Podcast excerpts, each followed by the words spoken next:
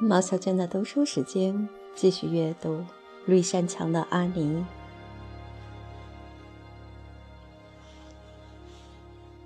第三十四章：女王专科学校的一名女生。在接下来的三个礼拜里，绿山墙农舍忙得不可开交，在为安妮的入学做准备，有许多针线活儿要做。有许多事情要商量和安排。安妮的学习生活用品既充足又精美，那是 Matthew 负责筹办的，而 Marina 也是破天荒第一次没有对采购的任何东西或提议的任何事情表示反对。甚至一天晚上，他还亲自抱着一块精致的淡绿色布料上楼来到了东山墙的屋子。安妮，你看看这块布料，做件漂亮的浅色礼服怎么样？虽然你的衣服已经不少了，没有必要再做了。你那些好看的紧身衣服已经够多了，但我想，如果你在城里出席个什么晚会时，你也许会希望穿上一件真正讲究的衣服。我听说，Jane、Ruby 和 Chelsea。每人都做了一件他们所说的晚礼服，我不打算唯独让你没有。这是上礼拜我请亚伦太太陪我进了一次城，帮我挑选了这块面料。我们打算请艾米丽·基里斯给你做。艾米丽这个人聪明手巧，谁都没她做的合身。哦，玛瑞娜，这真是太好了！安妮说：“太谢谢你了，我觉得你不该对我这么好。”我一天比一天更舍不得离开这个家了。绿色的衣服做好了，艾米丽以自己的爱好，尽可能在上面打了许多横折、折边和花边。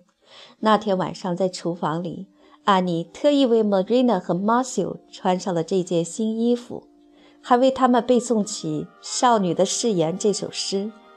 看着安妮那欢快的样子和优雅的举止，Marina 不禁又回忆起了安妮第一天来到绿山墙农舍的那个晚上。她的眼前又清晰地浮现出了那个穿着一身滑稽可笑的灰色绒布衣服、胆怯而又性情古怪的小孩子，一双泪汪汪的眼睛里流露出悲伤的神情。一想起那时的安妮，Marina 不由得涌出了泪水。嘿，是不是我的朗诵让你感动得落泪了，Marina？安妮高兴地问道，朝 Marina 坐着的椅子弯下腰去，在她的脸上飞快地吻了一下。好了，我把它叫做决定性的胜利。不，我不是为了你的那首诗掉眼泪的，Marina 说。她觉得被这种胡说八道的诗感动得伤心落泪是件愚蠢的事。我刚才不知不觉又想起你小时候的事儿，安妮。你如果一直是个小姑娘，该有多好呀！哪怕你还是那么古里古怪也没关系。现在你已经长大了，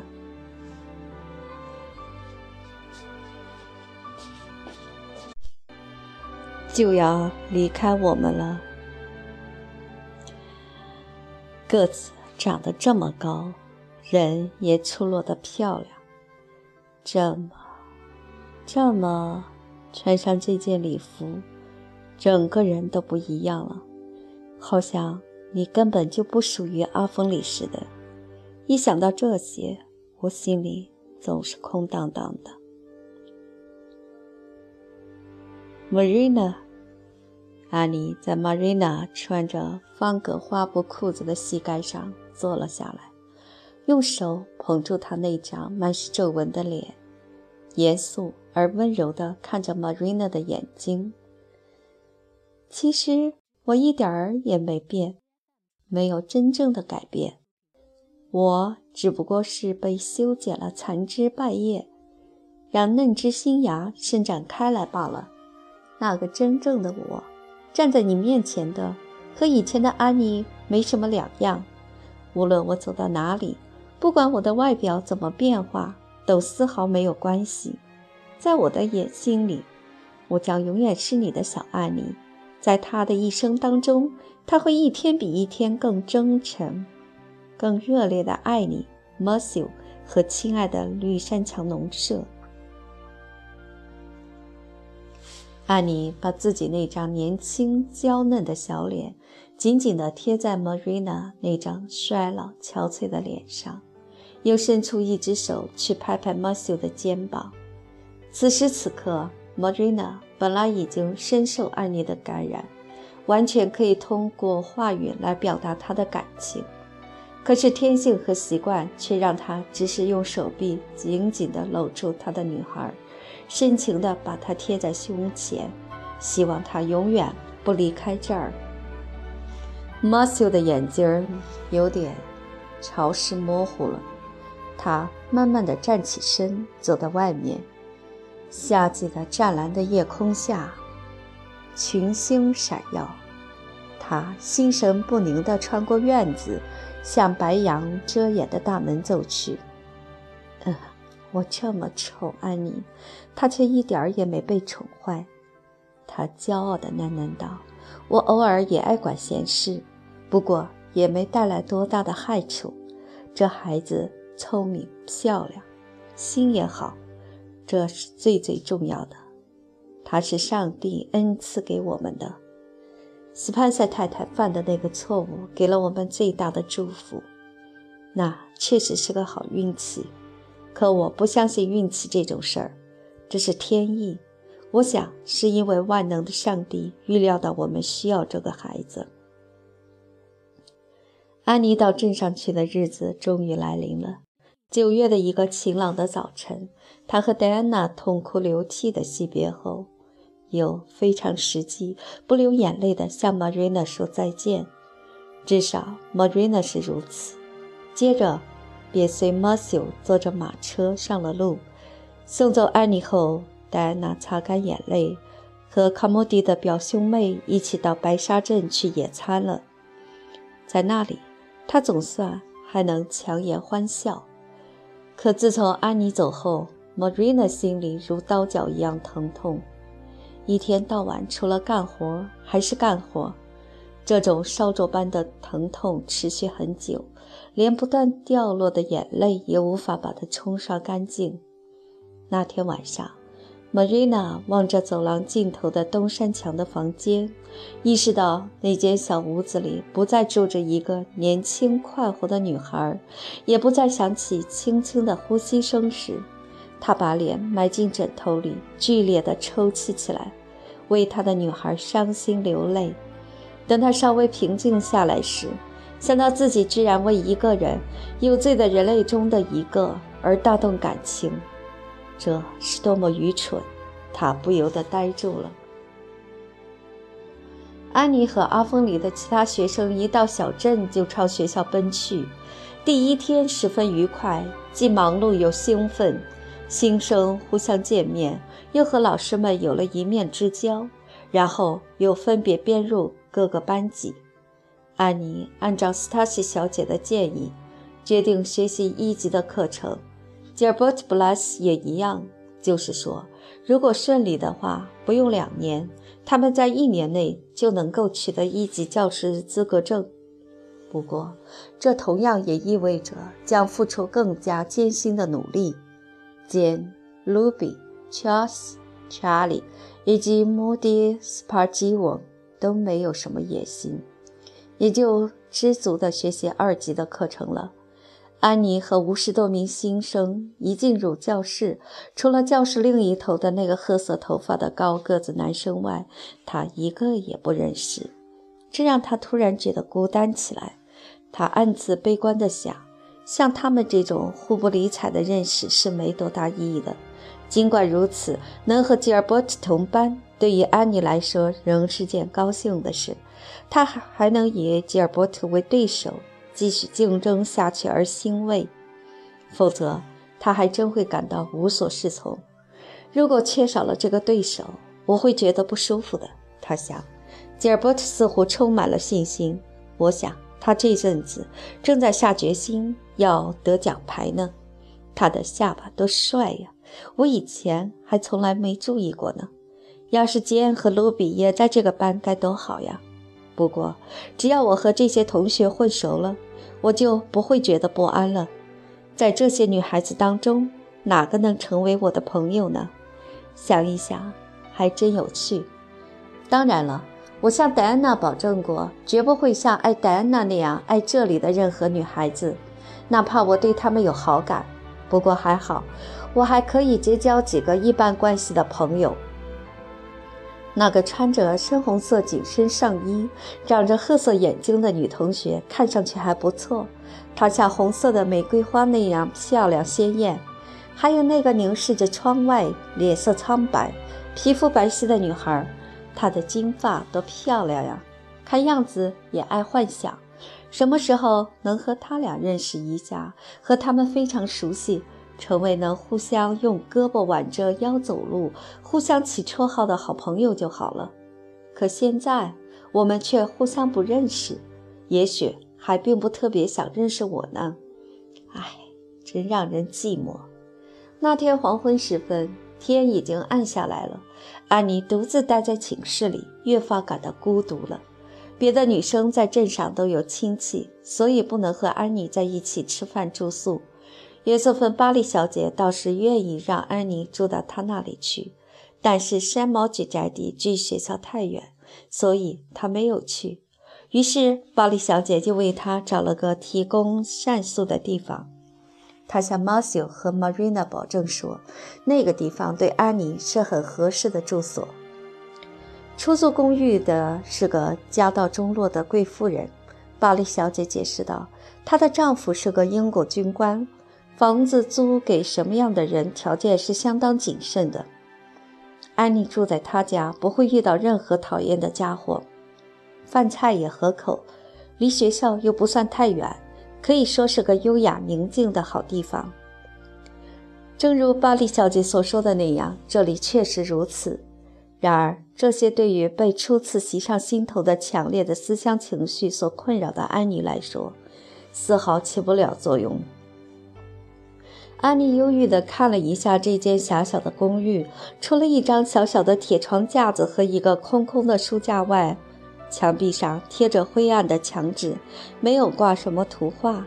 她不禁想到了绿山桥农舍那个属于自己的亮堂堂的小房间，喉头哽咽得厉害。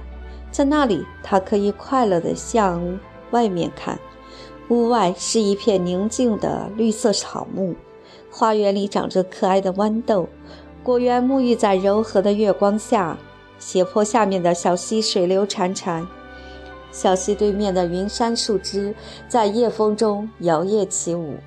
辽阔的夜空群星闪耀，透过树林的间隙，看得见戴安娜房间里那忽明忽暗的灯光。那些东西这里一样也没有。安妮知道，窗外是坚硬的道路。电话线如网眼一般交错纵横密布在天空中，素不相识的人们在街上来来往往，在街灯下映照出来的都是些陌生的面孔。安妮知道自己快要哭了，但她强忍住：“我绝对不哭，这是多么愚蠢、脆弱！”第三颗眼泪从我鼻子两旁滑下来了，还有泪水要往下流。我一定要想点什么有趣的事，把泪水止住。可是，除了阿峰里的那些事，没什么让我觉得有意思。越想越难受。第四颗，第五颗，下礼拜五就可以回家了。不过，我总觉得有一百年那么久。哦，这阵子马修快到家了吧？玛瑞娜肯定靠在大门前，翘首向下张望着小路，等着他回去。第六颗。第七颗，第八颗，哦，是他们又有什么用呢？现在他们如泉涌般流了下来，我没法高兴起来，也不想高兴，还是任凭他这样吧。如果乔西·派伊不在这时出现，安妮肯定会哭得像个泪人一般。能见到一张熟悉的面孔，安妮高兴极了。她早已忘记自己。和乔西之间没有多少友情，只要是和阿峰里有关，连拍一这样的同学也是受欢迎的。你来了，我真高兴。”安妮发自内心的说道。“你哭了吧？乔西带着一种令人更痛苦的怜悯语气说：“想家了是吧？的确，缺乏自制的人真是太多了。我不想家。我可以告诉你，和阿峰里那个死气沉沉、落后的小村庄相比，小镇有趣得多。以前我就一直想离开那个鬼地方。你不应该哭，安妮。”太不像你了，因为你的鼻子、眼睛都哭红了，看上去整个人都是红彤彤的。今天我在学校真快活，我们的法语老师长得太帅了，他的小胡子让人心里扑通扑通直跳。你这里有没有什么吃的，安妮？我肚子饿得直叫啊！我猜 Marina 肯定给你带了很多饼来，我就是为这个事儿才来拜访你的。不然，我早就和弗兰克斯托克利斯到公园听乐队演奏了。他和我住在同一所公寓里，是个讨人喜欢的男孩。今天他在学校注意你了，还向我打听那个红头发的女孩是谁。我告诉他说，你是卡斯波特家领养的孤儿。至于你在这之前的经历，大家都不了解。安妮心想，与其和乔斯潘伊在一起，还不如自己一个人哭好的。这时，正好坚和卢比也进来了，两个人都把女王专科学校的一英寸彩色丝带，紫色和深红色的，醒目的别在上衣上。因为乔西那阵子不和坚说话，一下子老实了很多，不像刚才那样话里带刺了。坚叹了口气说：“从今天早晨到现在，我觉得仿佛已经过去了好几个月。我应该在家里就预习维吉尔的诗。那个讨厌的老师交给我们布置了二十行诗的任务，明天就要开始学了。可是我今晚怎么也静不下心来学习。安妮，从你脸上的泪痕看，你一定是哭了吧？要是你刚才哭过，就爽快地承认吧。”这也能让我恢复一点自尊心，因为在卢比来找我之前，我也在哭呢。如果别人是傻瓜，我当傻瓜也无所谓了。是蛋糕吗？也给我一块吧，好吗？谢谢，这可是地道的阿峰里风味儿。这时，卢比注意到了放在书桌上的女王专科学校日程表，便问安妮是不是打算争取获得精致奖章了。安妮的脸一下子红了起来，她承认自己目前有这一想法。哦，你一说，我想起来了。乔西说道：“听说学校要颁发一份埃弗里奖学金了。今天来的通知是弗兰克斯托克利告诉我的。他叔叔是学校董事会的董事。你知道，这个通知明天就会在学校公布了。埃弗里奖学金。”安妮觉得自己的心跳加快了，她觉得自己在一种魔力的影响下更加雄心勃勃了。在听到乔西告诉她这个消息之前，她理想中的最高目标是年终得到一张一级地方教师的合格证书，或许还有那枚奖章。可是刹那间，安妮看见自己正在争取埃弗里奖学金，升入雷德蒙德学院进修艺术专业。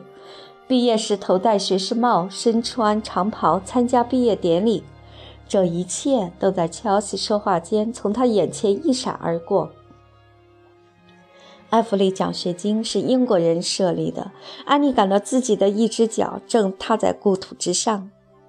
新布伦瑞克一个有钱的工厂主在临死前把遗产的一部分，一大笔钱设立了这个埃弗里奖学金。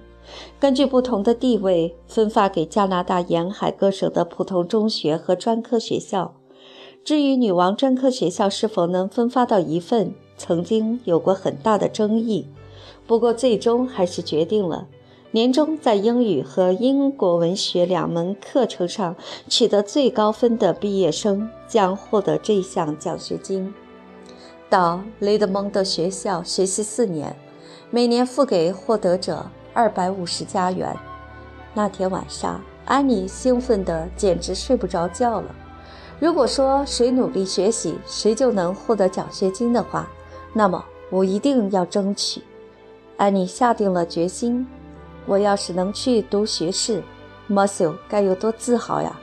哦，我的抱负是多么令人愉快啊！